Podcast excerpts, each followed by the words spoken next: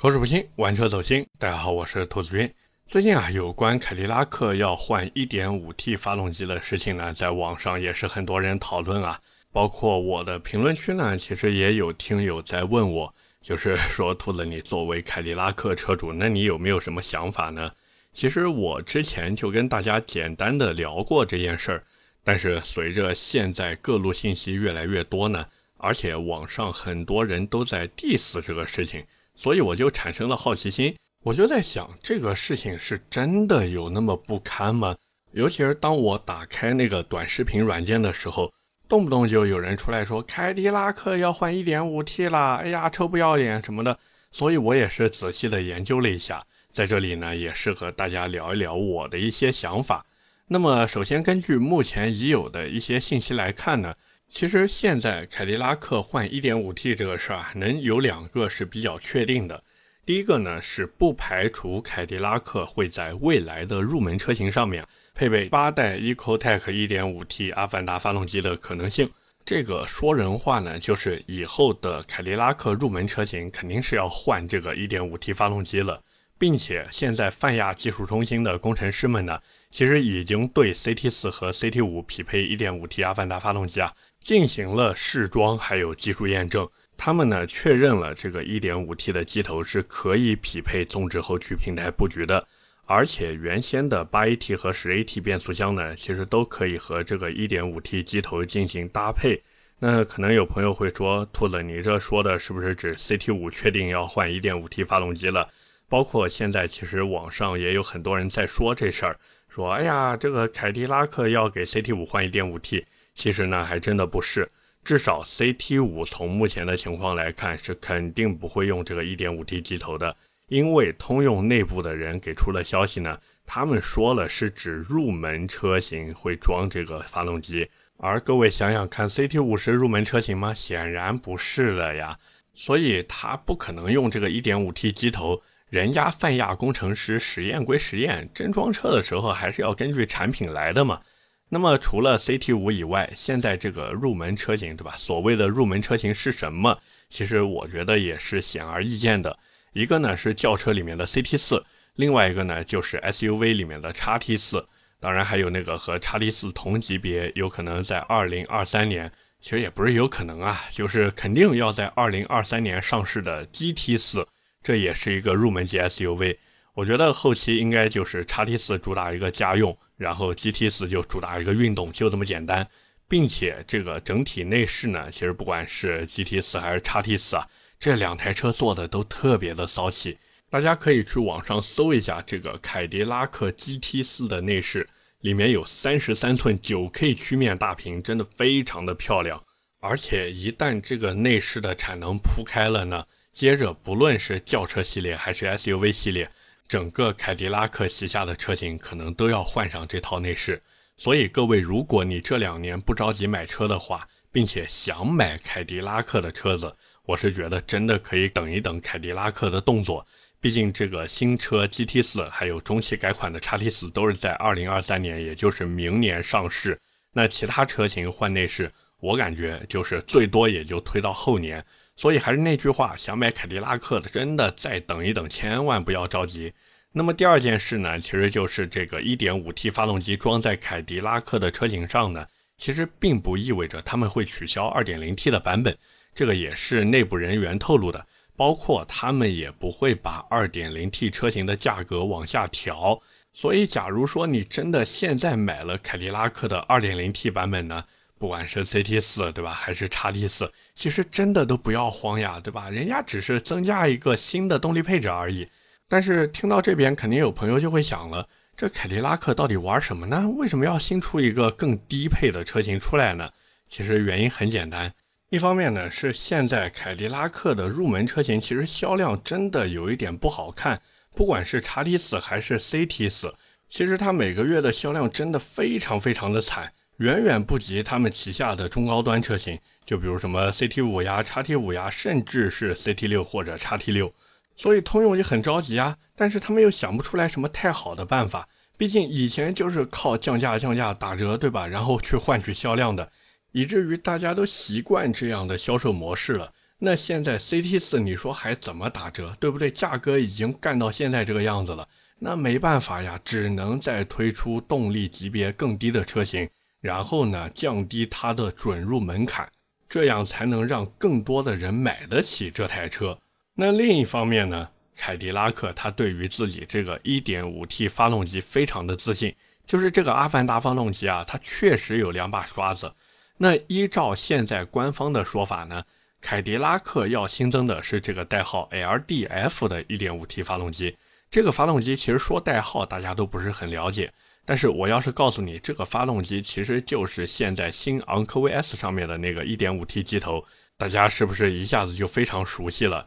并且这个机头还有个孪生兄弟嘛，就是威朗 Pro 上面那个 1.5T 低功率。这个发动机其实我们之前在聊威朗 Pro 那期的时候呢，其实就聊过了。所以凯迪拉克或者说通用集团呢，其实玩的还是以前的路数，就是一样的东西给旗下的车子通通都用上，不然真的对不起自己通用这个名字。实际上，如果单看这个发动机的参数，大家能很清楚的发现，就是这颗发动机的数据啊，真的挺漂亮的，尤其是这个高功率的版本，直接干到了两百一十一马力，两百七十牛米。至少目前昂科威 S 是这个数据，那和现在凯迪拉克用的这个 2.0T LSY 机头相比呢，其实我感觉相差的数据并不算特别的多。那现在 LSY 那个 2.0T 发动机是什么水平？大家其实也都知道嘛，无非就是237马力、350牛米的数据摆在那儿，这个跟之前的 LTG 真的不能比呀。那现在这个 LSY 对吧？237马力、350牛米的数据。也不过就是比这个 1.5T 高功率发动机多了26马力、80牛米。那大家考虑到排量之间的差距，这个 1.5T 高功率发动机可以说表现的非常好了。而且这个表现还不只是账面参数上表现的特别好。我之前去试驾了一下那个新的 1.5T 昂科威 S，我感觉实际开下来真的日常代步非常的够用啊。所以各位想想看。假如说这些入门级的车型配备这颗机头的话，其实我是觉得真的不会降低太多所谓的品牌力。毕竟各位想想看，现在豪华品牌的入门车型，有的连 1.33T 的发动机都给用上了，当然也有用 1.4T 或者 1.5T 三缸机的，甚至还有敢之前把卡罗拉同款1.8升混动卖到接近三十万的，这个牌子大家都知道是谁，对吧？那现在凯迪拉克配一个高功率的 1.5T 四缸机，这么想想是不是觉得还行？而且实际上这么一来呢，就相当于直接拉低了准入门槛。各位想想看，现在凯迪拉克 CT4 的落地价在多少？基本上就是二十二万到二十六万这个区间嘛。那么当凯迪拉克换上这个新机头以后，根据通用一贯的定价规律来看，一般来说入门产品都会便宜个一到两万，甚至更多嘛。所以可以预计的是呢，这车在换完 1.5T 发动机之后，有很大概率能让你在二十万内把 CT4 开回家，甚至你开回家的都不是最低配车型，有可能是比方说中配甚至中高配，而且你开回家的这台车还是在二十万左右的价格区间里面唯一的一台马力在两百匹以上的标轴四门后驱运动轿车。这个真的是除了凯迪拉克一家以外别无分店了，所以这么看是不是感觉这个换了一点五 T 还挺香的？因为 CT 五包括 CT 六还有叉 T 五、叉 T 六这些主打中高端的车子呢，其实并没有受到这个一点五 T 发动机的影响。但是问题来了，现在其实有很多人在网上都在 diss，就非常的着急，说：“哎呀，凯迪拉克你不能换这个一点五 T 啊！”那他们为什么那么着急呢？其实我感觉他们的心理活动很简单，因为在一部分车主和粉丝的眼里呢，凯迪拉克价格的下探其实就代表着一件事儿，那就是凯迪拉克不再豪华。因为在很多人的眼里面，豪华品牌的根本其实并不只是车子做的有多好。各位其实看看某奔或者某马，对吧？那入门车型都做成什么样了，不照样是所谓的一线豪华品牌吗？还有某个被粉丝看成是新一线豪华品牌的。实际上就是牛头标换壳车的某日系车嘛，那入门版的配置竟然都敢加价，我的天了，真的是连脸都不要了。但是这影响他们的定价吗？甚至影响他们的加价吗？显然是不影响的嘛，反而是一台卖的比一台贵，以至于当时网上都出个段子，你跑到人家 4S 店里面去，你说这车能不能加两万给我？人家销售跟你说什么？啊，不好意思，先生，我们没有那么大的优惠。所以当时在网上也是 N 多人在那边争，就是这个新一线豪华品牌到底有没有资格成为新一线豪华品牌？那现在对吧？从销量来看，这个捧着钱去挨宰的人呢还是挺多的。但是不管怎么说呢，至少在某一些人的眼里面，现在豪华品牌的车子，我不管你做的好不好，但是你的指导价必须要高。哪怕你卖给我的时候打骨折，但是你的指导价也要保证你这个豪华品牌的脸面。所以这也是为什么现在很多人啊，他不愿意凯迪拉克把这个 1.5T 装上车的原因。因为凯迪拉克换了 1.5T 以后啊，不对，不是换啊，就是新增了一点五 T 车型以后呢，它的价格肯定会进一步往下探。那当凯迪拉克的指导价都向下去走的时候，这就意味着这个牌子只能和一些普通品牌去竞争。本来凯迪拉克这几年其实靠着运动性啊、用料足啊、性价比高，真的是刚刚从骨折的泥潭里面走出来一点。顺便呢，靠着洗浴中心的梗，对吧？让不少人黑转粉、路转粉。那假如说他现在真的弄个 1.5T 版的车型出来，其实，在不少人眼里面呢，就是自己把自己之前深耕出来的这些东西啊，全都毁掉了。可能有朋友会讲，不对啊，兔子，你不是说这就推了一个入门版车型出来吗？这个入门版车型跟那些其他的凯迪拉克车型有什么关系呢？其实各位不要着急，因为刚才说的这些都是表象，真正的里子是什么？是凯迪拉克车主有可能不能再花小钱装大逼了。就像我现在开着凯迪拉克出门，我有时候还会有一种众人皆醉我独醒的感觉在里面。我甚至觉得自己装了一个很漂亮的逼。觉得我自己才是懂车的，你们那些去买什么 BBAL 之类的，那都是打肿脸充胖子啊！你们根本就不懂车。但是，假如凯迪拉克的价格，尤其是指导价不再豪华以后，那像我这种心态的车主还怎么出去装逼呢？还有脸说出那句无后驱不豪华吗？所以核心点其实就是在这里。本来像我这种人想要占个便宜，结果没想到凯迪拉克不仅打折打上瘾了。连排量都打折打上瘾了。要知道，我这种凯迪拉克车主最开心的事情是什么？是我自己用骨折的价格买了车，甚至是用骨折的价格去买到一台配置越级的车。这也是为什么之前 ATS-L 被那么多人喜欢的原因，就是因为你花个十八九万，甚至二十万，最多也就二十万了嘛，二十万不到的价格，然后买一台两百七十多马力。百公里加速六秒，刚刚冒点头，并且全系标配 Brembo F 五零四活塞大刹车的车，那你说说看，这多赚呀，是不是？这也是为什么现在有些人他会吐槽 CT 四的原因，就是因为 CT 四它其实是作为凯迪拉克 ATS-L 的继任者的，但是各位想想看，它真的继承到 ATS-L 那种衣钵了吗？或者说它真的传承到了 ATS-L 的精神吗？我觉得这个真的不好说。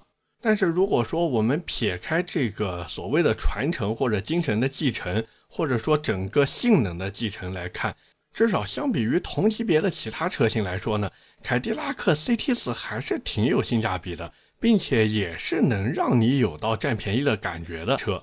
所以很多车主他在买的时候就恨不得自己买的价格特别特别的低，然后官方不管因为什么原因直接把价格拉回去。那我这种人不要太开心啊，对吧？就像我买 CT 六，我当年花了多少钱啊？三十二万呀。那现在同样的配置，你要去买，没个三十四五万、三十五六万，你能下得来？所以，对吧？你品牌的死活关我什么事？我占到便宜才是最关键的。所以各位想想，是不是这么个理？但是呢，从我另外一个角度出发，其实我是特别不想支持网上那些主流论调的。就是不同意或者不支持凯迪拉克上 1.5T，因为我在研究完他们的做法以后，其实我发现他们真的跟那些传统品牌完全是两种玩法呀。像现在很多人他都在 diss 说，哎呀，凯迪拉克没有奔驰的命，得了奔驰的病。可是实际情况是这样吗？我觉得并不是呀。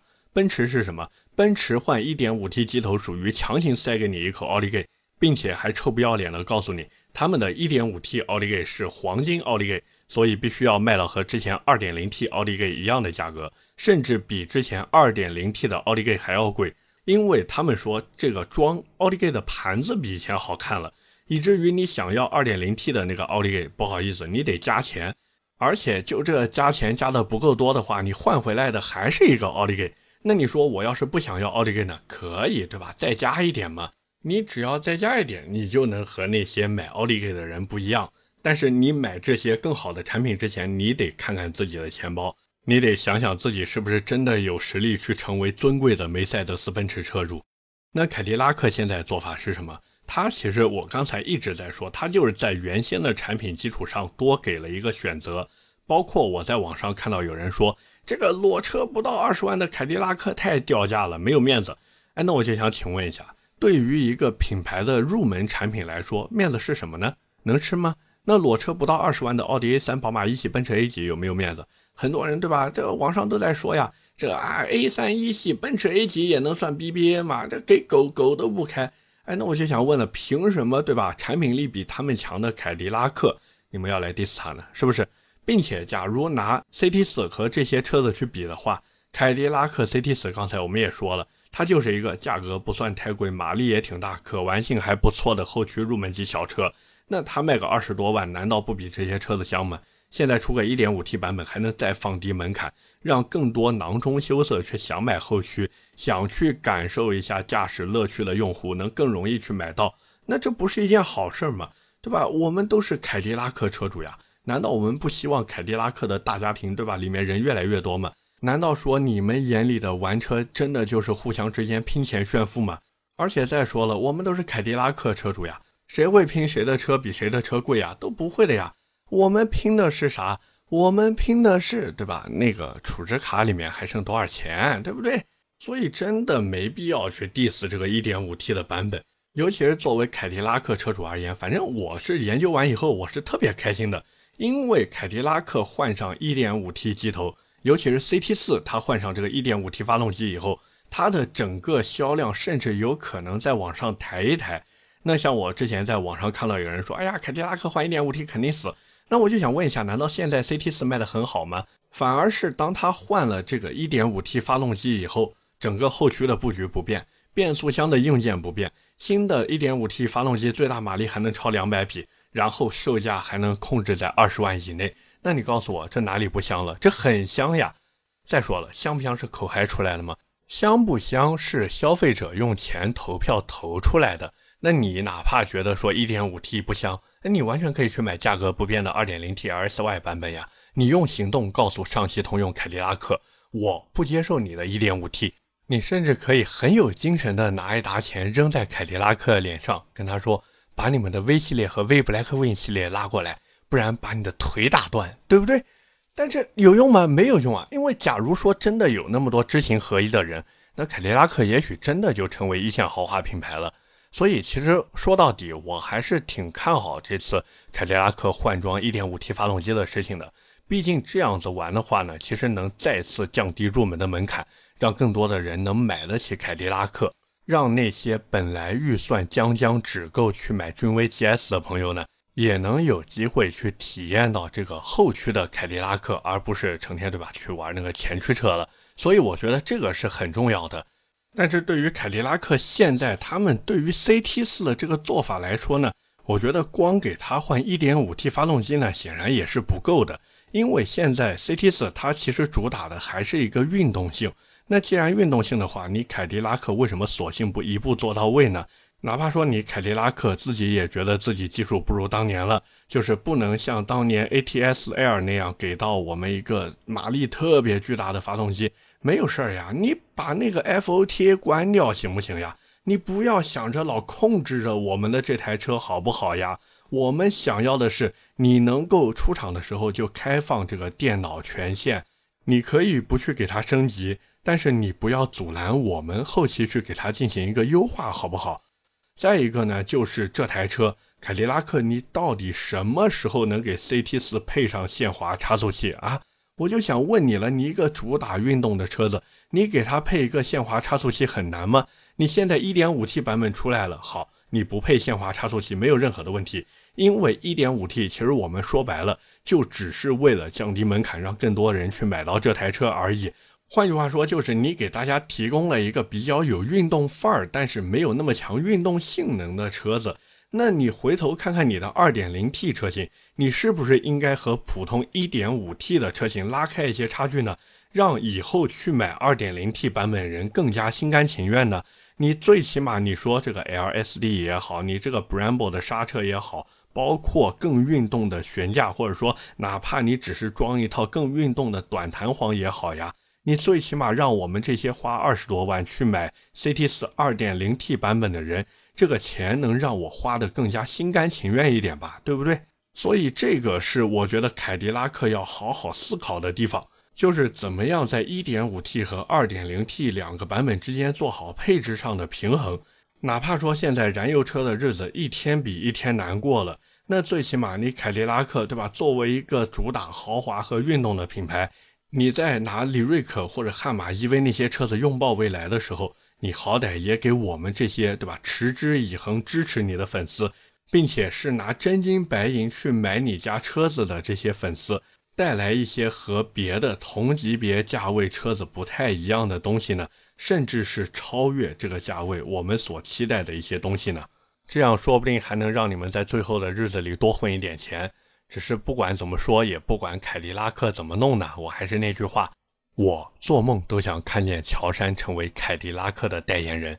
OK，那么今天关于凯迪拉克换装 1.5T 发动机的事情呢，我们就先聊这么多。下面是我们的留言互动环节。上期节目呢，我们聊的是别克英朗，然后我也是在节目的后半段呢，跟大家汇报了一下。我的这档节目呢，已经开播一年了。哎呀，真的是，我也是看到很多朋友在底下恭喜我呀。那么也是在这里再次向各位表示感谢。我的节目能从那个时候走到现在，真的离不开大家的支持。那么第一条留言来自 Slick 的马甲不黑不密，他说恭喜一周年，真的感谢感谢啊！听上海这边的 4S 店销售说呀，别克英朗已经要停产了。这个其实官方对于别克英朗停产这个事情呢，一直都没有明讲。现在都是销售也好，4S 店也好，包括一些车媒也好，大家其实都是在猜测。但是从我自己的角度来看呢，我是觉得别克英朗停产的概率不大。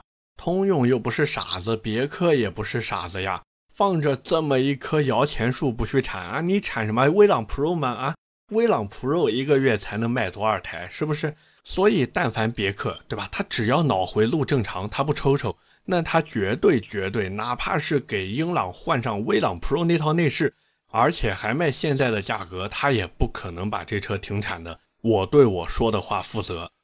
第二条留言来自 Caspar 木谋，他说：“请问别克 GL 六怎么样？”哎呀，你说到 G R 六，我今天还在公司的楼下看到了一台 G R 六，正好就停在了我和小谢买咖啡回公司的路上。当时小谢还拉着我看，说：“哎呀，我天哪，竟然还真有人买 G R 六！”然后我们两个就觉得，对吧？像看到了一个怎么说呢，稀有物种一样。完了，我们还讨论呢，就说到底什么样的人会去买 G R 六？因为 G R 六其实它不管是现在的内饰呀、外形。我觉得做的还是可以的，可是问题就是它的三缸机。实际上，大部分消费者对于 GR 六，无论是外形设计、内饰设计，还是对吧，整体的一个空间表现，大家其实我觉得还算是挺满意的。就是这个三缸机把它给毁掉了。所以，如果你真的想买 GR 六的话，我觉得可以再等一等。等什么呢？就是等别克什么时候他脑子转过弯来了。他给 G R 六也配上威朗 Pro 那一套动力总成，然后呢还卖现在差不多的价格，那我觉得这个车子对吧，妥妥的就没问题了。最后一条留言来自开朗的程小然，他说祝兔子的节目越来越好，希望今年挤进热播榜的前三。这个前三其实，嗯，哎，前三真的有那么好吗？对吧？我小小的凡尔赛一下。我停车场对吧，常年前三呀，基本上就是百车全说第一，停车场第二，然后第三，第三我就不管是谁了嘛，对吧？但是还是感谢你的祝福啊，毕竟这个对吧，兔子玩车日记给干到第三，或者说干到前三去，哎呀，这个我今天晚上做梦又有素材了。但是不管怎么说，也感谢你的支持，并且呢，我也是对吧，努力加油去做嘛。那说不定哪一天我还真给做到前三去了呢，是不是？OK，那么以上就是我们今天这期节目的全部内容了，也是感谢各位的收听和陪伴。我的节目会在每周二和每周四更新，点赞、评论、转发是对我最大的支持。各位如果还有什么想听的车或者想聊的话题，也欢迎在下方评论区留言。我们下期节目接着聊，拜拜。